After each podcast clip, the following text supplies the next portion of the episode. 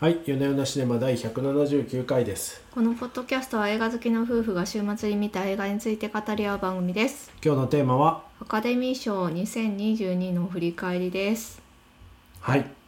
はい。いやー、今年のアカデミー賞、なんかウィル・スミスが殴ったという話ばかりが取り上そうげられてます。ですね。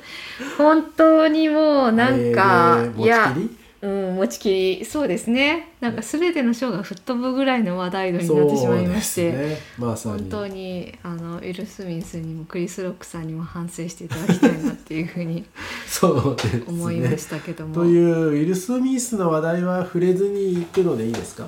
あいやそこは触れたらいいいと思いますねはい、まああの言ったらあれですけど、まあ、ウィル・スミスにとって今回のアカデミー賞っていうのももうキャリアの集大成みたいな、はあ、はあはあははい、華々しい舞台だったわけなんですよ。あ、はいはい。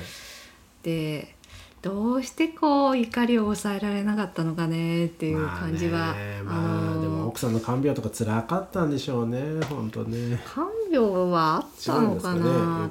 結構これねすごい面白いところで日本とアメリカで全然反応が違うっていうのが結構ニュースにも取り沙汰されていましたね。はあ、はあはあ、結構日本ではその奥さんのことをバカにされたんだからウィル・スミスは怒って当然だみたいななるほどね。ねそういうあの完全懲悪的な上場ね酌量的なね。そうそうそうはい思想が結構いまだに多いそういうマッチョ思想が。まあ、まあまあいいや、はい。うん、まあなんか中心蔵的なねこうなんか誰かに代わって成敗いたすみたいなものが悪、日本では良しとされているんで。悪者役なんですね、クリス・ロックが。そうそうそうなるほど。がしかし、がしかしちょっとアメリカではやっぱりあのウィル・スミスの方を非難する人が圧倒的に多くて。あまあ、なぜかというと、まあ、いろいろ背景があるんですけれども、えー、とこのクリス・ロックさんっていうのは結構もともとすごい毒舌なコメディアンなんですよね、はい、結構こうギリギリのジョークを言う感じの人なんですよ。うんでうん。まあクリス・ロックの口が悪いのはまあ元からだよねみたいな。だと。仕様だ。はうんとはいえまあもしかしたら彼はその病気であることは知らなくてファッションだと思ってちょっと揶揄してしまったのかもしれないけれどうんもちょっとその背景は分かりません。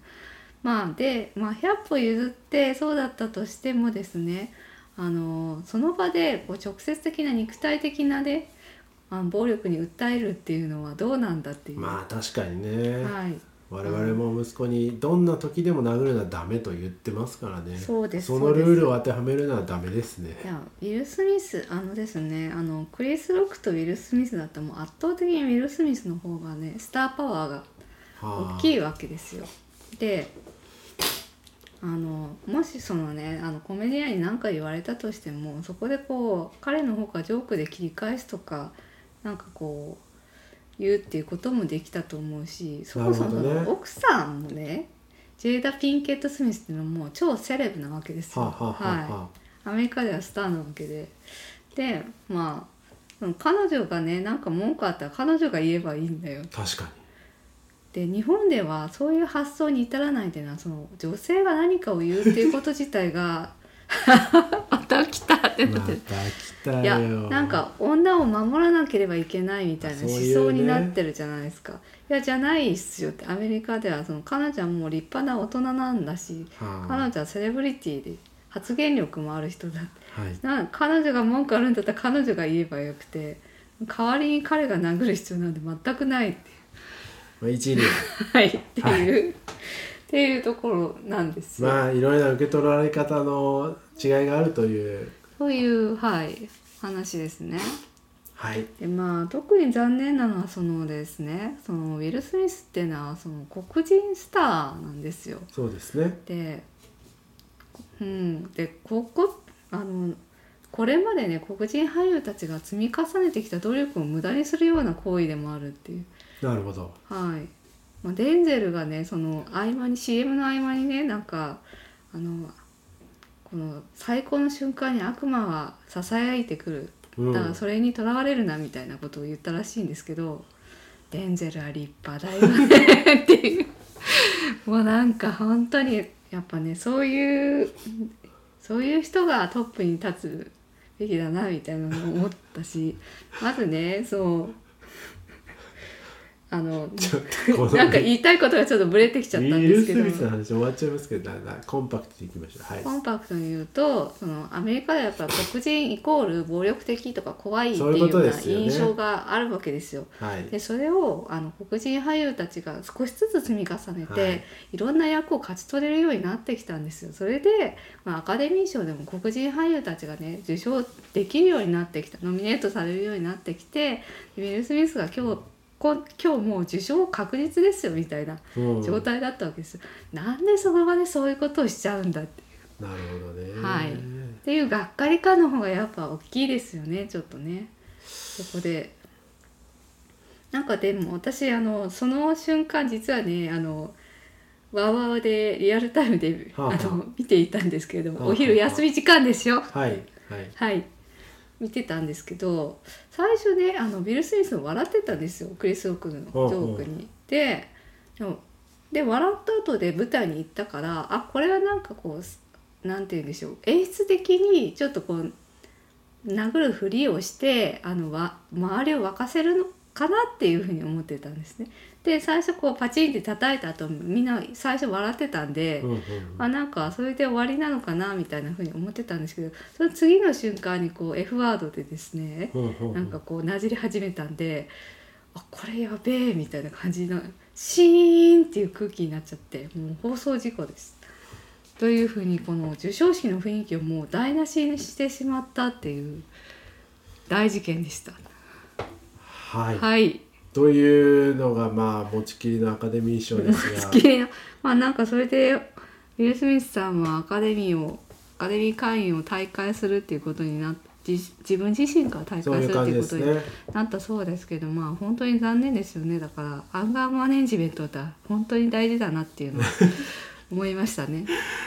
大事な時にね怒りを抑えられないとね全てを失うことになるはいいい学びを得ましたね、はいまあうん。クリス・ロックが、まあ、最初に余計なこと言ったのも悪いけどそこでやっぱ直接的な暴力はダメだよねっていう。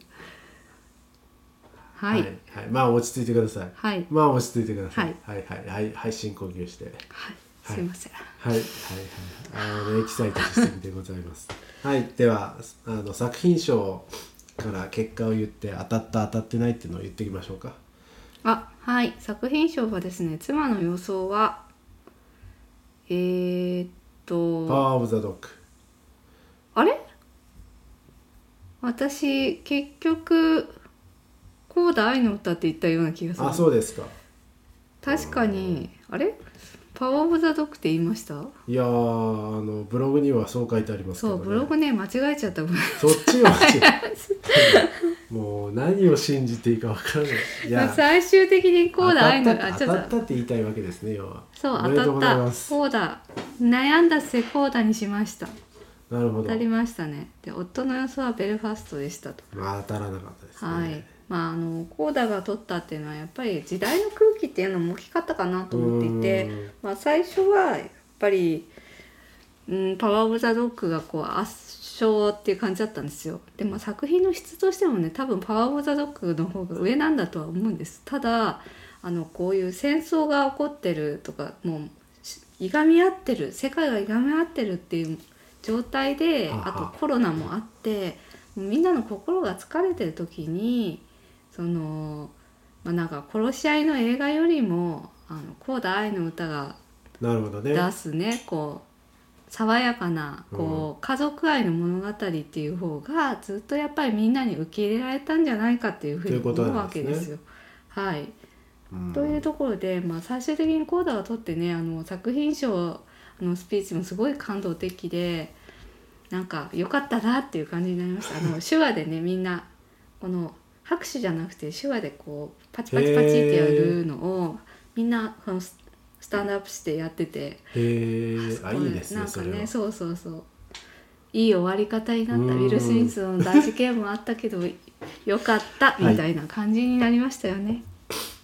はい。じゃあ次は主演男優賞はえー、っと結局誰になったんでしでしたっけ？えウィル・スミスであす。それはウィル・スミスだったんですね、めでたくウィル・スミスが取はい、ったと、で、えー、と妻の予想はウィル・スミス夫の予想はベネディクトかベネディクト・カンバーバッチです。ね。当てまくりですねもはや。そうですね。私の予想主要6部門に関しては全部当たってますね。あら。はい。あらちょっとドヤ顔しちゃいましたでもまあ今。でも今回はねあのーまあ前哨戦通りだったっていう感じであんまりサプライズがなかったですね。うん。だからそのまんまだったので良かったですが、まあ、主演男優賞でウィル・スミスはその、うん、ビンタ事件の後でですねあのスピーチをしたんででもアカデミー会員の皆さんもこう受賞者の皆さんに本当に謝りたいっていうようなうん。バービースピーチをしていました。こう作品の中で演じていたクレイジーな父親に自分もなってしまったと。家族を守るために何かしなくてはっていうふうに思っちゃったみたいなことを言っていたんですけどもうんとはいえねこのなんかスピーチも結構批判されていてへえちょっと自己正当化してる感じ？ってなんことか俺は俺はばっかりで なんかこう家族妻の妻のことは一言も出てきてなくて自分がこう思ったっていうことばっかりじゃんみたいな話を、なんか手厳しいですねアメリカそうの結構ねうん、セレブに対しては厳しいんですよアメリカ。うんまあそれはなんかこう政権批判と同じでカーストの上位にいる人たちに関してはまあ足を引っ張ってやる。とあ批判的に。はい。なるほどね。はい。では次は、えー主演女優賞。主演女優賞は妻の予想はジェシカ・チャステイン。夫の予想はペネロペ・クルスで妻の予想が当たっております。タミー・フェイの瞳ではいまあこれもなんか順当っていう感じですね。うん。ん。予想の時にも言いましたけどジェシカは今回3回目っていうことでしたので、まあ、そろそろ彼女でいいんじゃないかっていうところがあったかなと。でこの後ちょっと話そうと思ってたんですけど「愛すべき夫妻の秘密」っていう、作品のニコール・キットマンはね。これでも映画見たらねニコールでも全然おかしくなかったっていうすごくん。もうなんか別人のようでした彼女が。似てるらしいですよね本物のそのルシールルシールさんに、うんうんうん。本物を見たことがないからどのくらい似てるかよくわかんないんですけど。うん、いやあの普段のニコール・キットマンとまるで違う人ですよね。顔も違うしうん。声もすごい低い。そうそうそうそう彼女に似せてわざわざ低くしてる。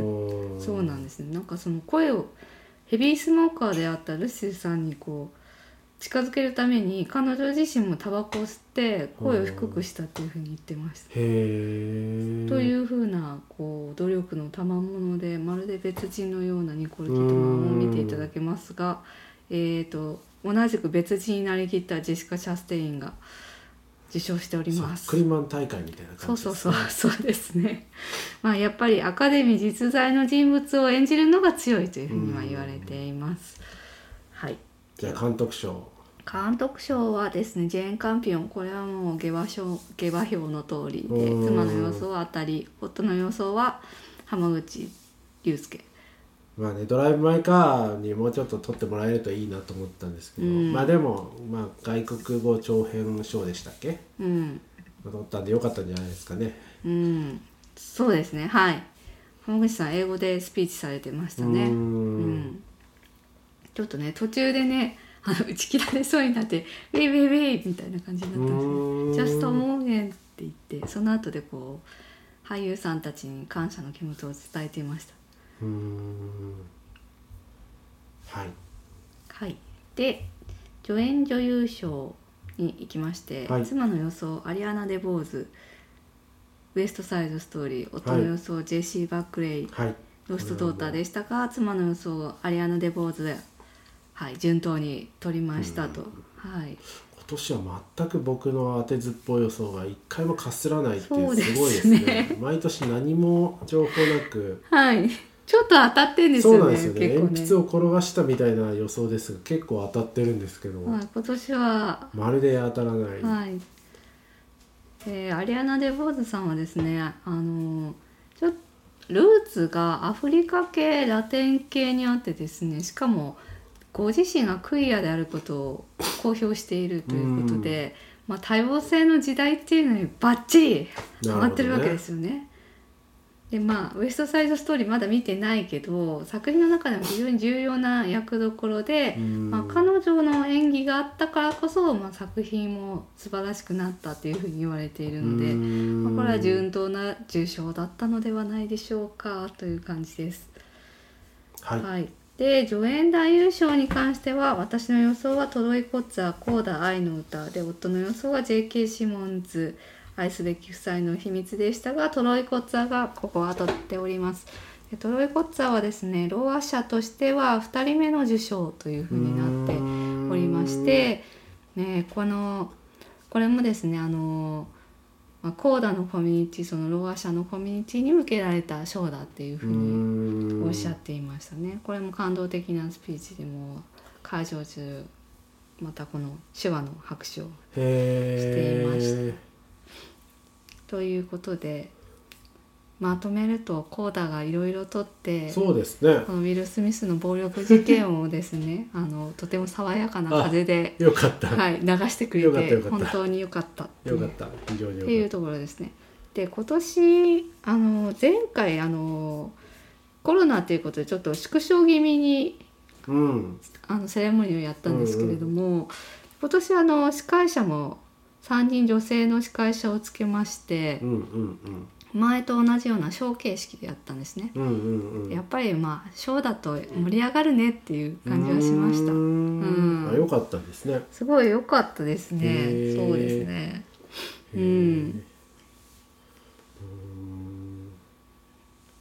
昔通りって言ったらあれですけどまあまあまあ、まあいいんじゃないですかそれが。ちゃんと楽しめるエンターテインメントエンターテインメントになっていましたし、うん、ただまあ女性司会者たちのその一部やっぱこう気になるところっていうのもあって、はあ。あのえっ、とですね一人すいません私名前もうパッて出てこないですけどえっ、とちょっとセクハラっぽいことをしてたんですよね。独身の男性たちだけをこうステージに上げてちょっと身体検査をしますみたいな感じでへ触ったりとかしてて。ー今の時代にそう今の時代にそう。それはね男女逆だからありかっていうとそうじゃないよねっていうことでまたこれも批判が集まっていました。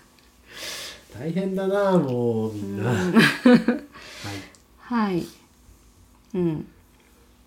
でもまあそれ以外はあの結構鋭いジョークで会場を沸かしておりましてうん。本当に良かったなというふうに。はい。というあたりがアカデミー賞振り返りですかね。そうですね。うん。いやでも今回すごいですね。当てまくりでしたね。本当。はい。もうなんかでも当てまくったことよりもウィル・スミスのピンタ事件の方がちょっと衝撃的で、はい。はい、全てを持っていった感がありましたが、はいはい。まあ来年はどんなアカデミー賞になるんでしょうかというのは注目ですね。うんじゃあ続いて先ほどのもうちょっと話出た愛すべき夫妻の秘密の話もちょっとしますか、はい。あと何分ありますかね。まあ、10分ぐらいですかねあ、わかりました。じゃあ愛すべき夫妻の秘密をここから話します。はい。えー、1950年代にアメリカで放送された人気シットコム「アイラブ・ルーシー」の主人公を演じたルシル・ボールとデジ・アーナズ夫妻を描いた電気映画。ルシル・ボールをニコール・キットマンデジ・アーナズをハビエル・バルデム。番組の共演者に J.K. シモンズ。ゴールデングローブ賞ではニコール・キットマンが最優秀主演女優賞を受賞しております。難しい映画でしたねこれね。これねあのー結構複雑だなって思ったんですけど、えー、と監督脚本はですねソーシャルネットワークのアーロン・ソーキーでございます。はい、であ最近難しい映画多いですねなんだかね。うーん。そうでもないですかね。そうななんですかね。うん。なんかこう場面の切り替えがこうどうつながってるのか分かんなくなるんですよね。いやこのね結構高度だなって思ったのが時間軸がね3つあるんですよ実は。まあえーと現代で振り返ってるそう現内この今週今週の1週間月曜日から金曜日まで番組のこのライブ放送までっていうところと、あとその番組を始めるまでの2人の回想っていうのがあります。でプラス何十年後かに回想するドキュメンタリー風にその周囲の3人が出てくるっていうのがそれをさっき現代と置きましたがあーあなるほどそうだったんですね。まあというでもまあそう3つの時間軸がありましてこれは結構ねむずいなって思前う2つがよく分かんないんですよね。そのどうつながってるのかとか。そうなんですよ。あのー私もね夫に言われるまでねちょっとそれ分かんなかったんですけど妊娠してるんだけど子供がもう出てきてこれは産んだ子供なのかみたいなのが分かんなかったんですよね。どうやら第2子の妊娠の話なんですねそうなんですよよね。その辺ね、アメリカの人はもうなんか知ってるのかもしれないですが、まあね我々には分かんないんで。有名なコメディらしいですからねテーマがねあの私も一応「アイラブルーシー」ということ自体はもう知ってましてあ本当ですか？50年代、まあ、シットコムっていうはいアメリカのねあの定番のこうコメディ番組の形態もうそれのもう基礎中の基礎を作ったような番組なんですよ。でその「アイラブルーシー」の当時の視聴率っていうのがうん50%か60%とかなんですよ。そうみたいです。つまりもう国民の半分ぐらいはもう見てるみたいな。うん、電気代6,000が万人のあそうそうそう。6,000万人の視聴者が見てるって何度も言ってますけどうん。まあ、アイラブルーシーを見る時間のためにスーパーとかもその前の1時間前とかに閉まっちゃうんですよ。って言ってましたね。そう。うん。あそんくらいにまあ知ってるんでしょうね。前提知識が。アメリカ人にとっては。うん、まあそうですね。多分そのルシル・ボールっていう女優さんのことを知らない人はいないっていうようなうん。レベルなのかなとは思います。黒柳徹子を知らない人はいないぐらいのレベルかと。ちょっとね僕もねなんか日本でそれに匹敵するようなのを浮かべ考えてみたんですけどなんかあんま出てこなかったんですけど。あんま出てこない。まずね、シットコムっていう形態がねないからね。綿鬼を見る時にはみんなが家に帰るとかねありえないですからねああそうですねまあでもそういうやつですよね。まあそうそうですね。世界的に人気だ綿鬼みたいな。ああまた鬼うんまあいいや。まあいいや、うん。そうはい。それでですね。はいはい、うん。であとて取り上げてるテーマもその共産党員だったかという疑惑のところと、うん。家庭の問題とその妊娠っていうそのね当時の社会的にややタブー視されてるんですよねきっとね、うんうん。妊娠というものがドラマ中に登場するとか。うん。その3つぐらいがこう入れ替わり立ち替わりくるじゃないですかうんうんそうですね。難しいんですよね、はい。その今週とてもなんかハードな週。その1週間を描いている。それがまあ中心なんですけど。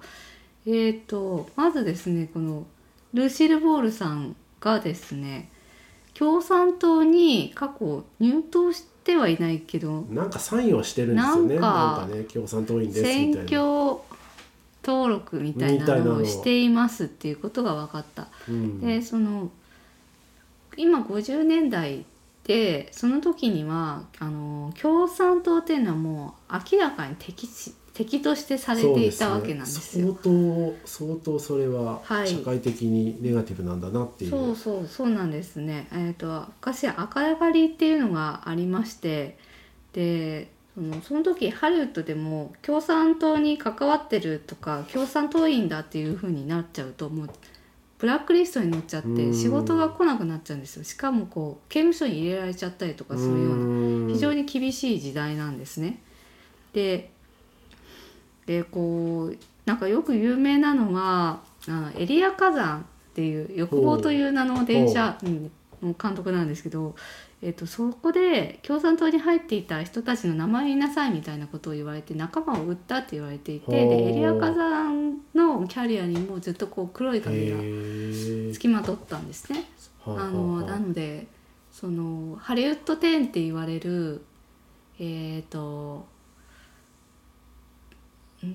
脚本家とかこう監督とかもいるんですけどその人たち以外にもやっぱりその密告をしたっていうふうにされている人たちにも影響があったという非常にあの重苦しい大事件うんだったんですね赤狩り。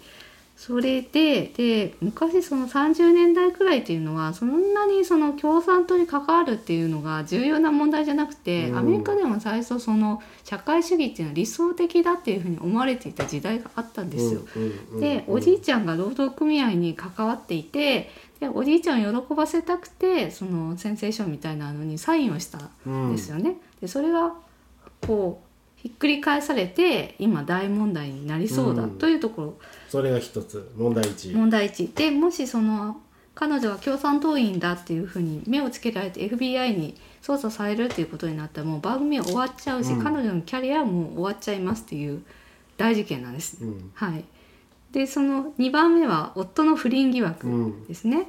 で週刊誌に夫が不倫してるっていうことの写真が出ていまして、まあ、何度もこう問い詰めるんですけどちゃんとした証拠が出てきてなくて「いや俺不倫なんかしてないしただトランプしてただけ」みたいなふうに言っていますと。うん。で3つ目は彼女が妊娠しているっていうこと、うん。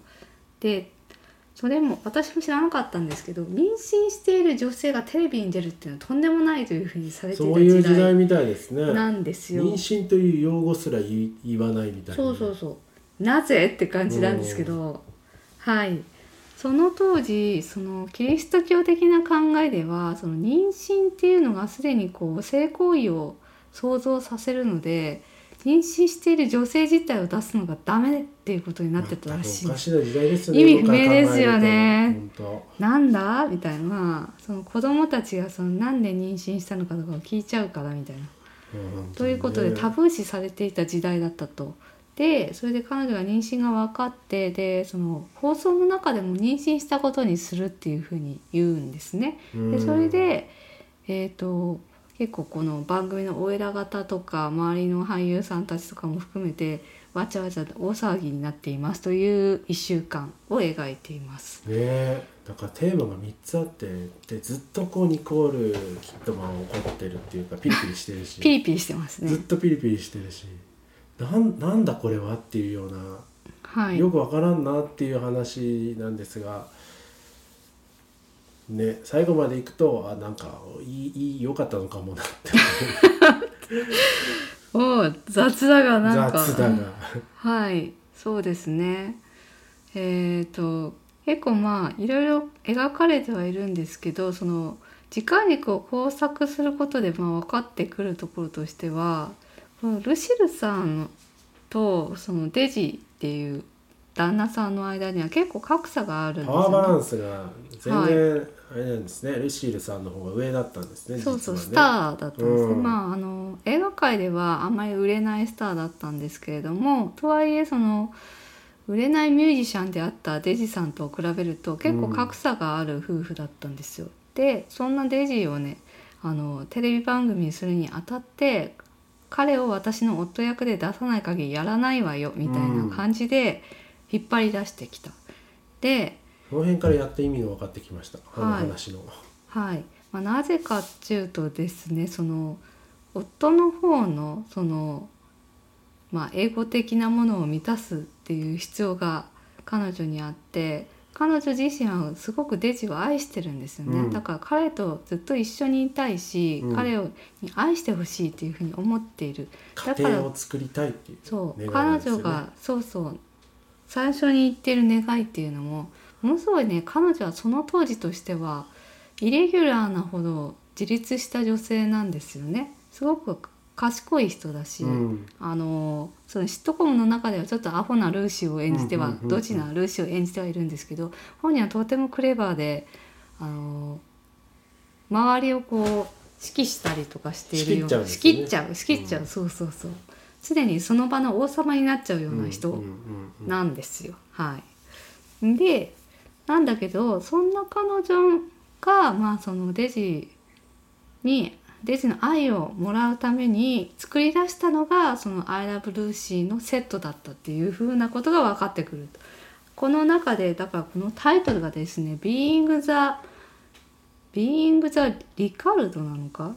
リカードか？リカードリカード家ビーング・ザ・リカーズ、うん。そう。そうリカード家になる。つまうん。りその中では、ハッピーな夫婦ハッピーな家庭をこの中では演じていられるから彼女はこの番組に執着をしているんだっていうことが分かってくるわけうです。んはい。というような話でちょっとそろそろ時間があ過ぎてきまなるほど。中途半端な感じではありますがどういかがでしたか？いやなんかやっぱでもその時間軸が複雑っていうのとな俳優さんの演技ものすごいやっぱり評価されてますけどこの脚本はやっぱさすがだなっていうふうに思ったのがその最後のねシーンのその「I'm home」っていうふうにデジが言って止まるんですよね。うんすごく彼女がこだわっていたシーンだったのにどうしてっていうふうにうんなるんですけど、まあそのやっぱり「ホーム」っていう言葉がすごくあの何度も出てくるうん時に最後にその彼女が見せる表情っていうところがものすごく印象に残るそこは非常にいいになっていて印象的なシーンさでしたね。すがだよって。さすがだよアーロンみたいな。また上から目線。ちょっとえっとアマゾンプライムの独占配信なんですかね、これ。あ独占？独占じゃないかもしれないですが。配信はしてるけど独占なのかな？そうのうちでも他のところでも配信し始めるとゾンスタジオって出てましたね。思いまあまあそうけどかもしれないですね。はい結構まあね俳優陣の演技も本当にさっき言いましたけれども、えー、ニコル・キッドマンも脇役との絡みも割と難しいですよね。なんかあの脇役とのこうやり取りも結構何の話をしてんだろうってなる時になりません？ああそうですか？あの脚本とかあの助助演の女性とかあのセッションのうん。先生とか、J.K. シモンズそう。そうそう。いやなんかまあちょっと僕の理解力が追いついてないだけかもしれませんけども。うーん。まあそうかもしれない。結構あとすごい早口でセリフの量が多いんですよね。これアーロン・ソーキーの特徴でもありますけれども、早い。なのでついていくのが割と字幕だと大変っていうところあるかもしれないですあと時代背景とかねそういう前提知識がやっぱ日本人だとないからそう。そうそうそう。そこら辺はやっぱアメリカ人と比べるとあの飲み込むのに大変っていうところがあるかもしれないです。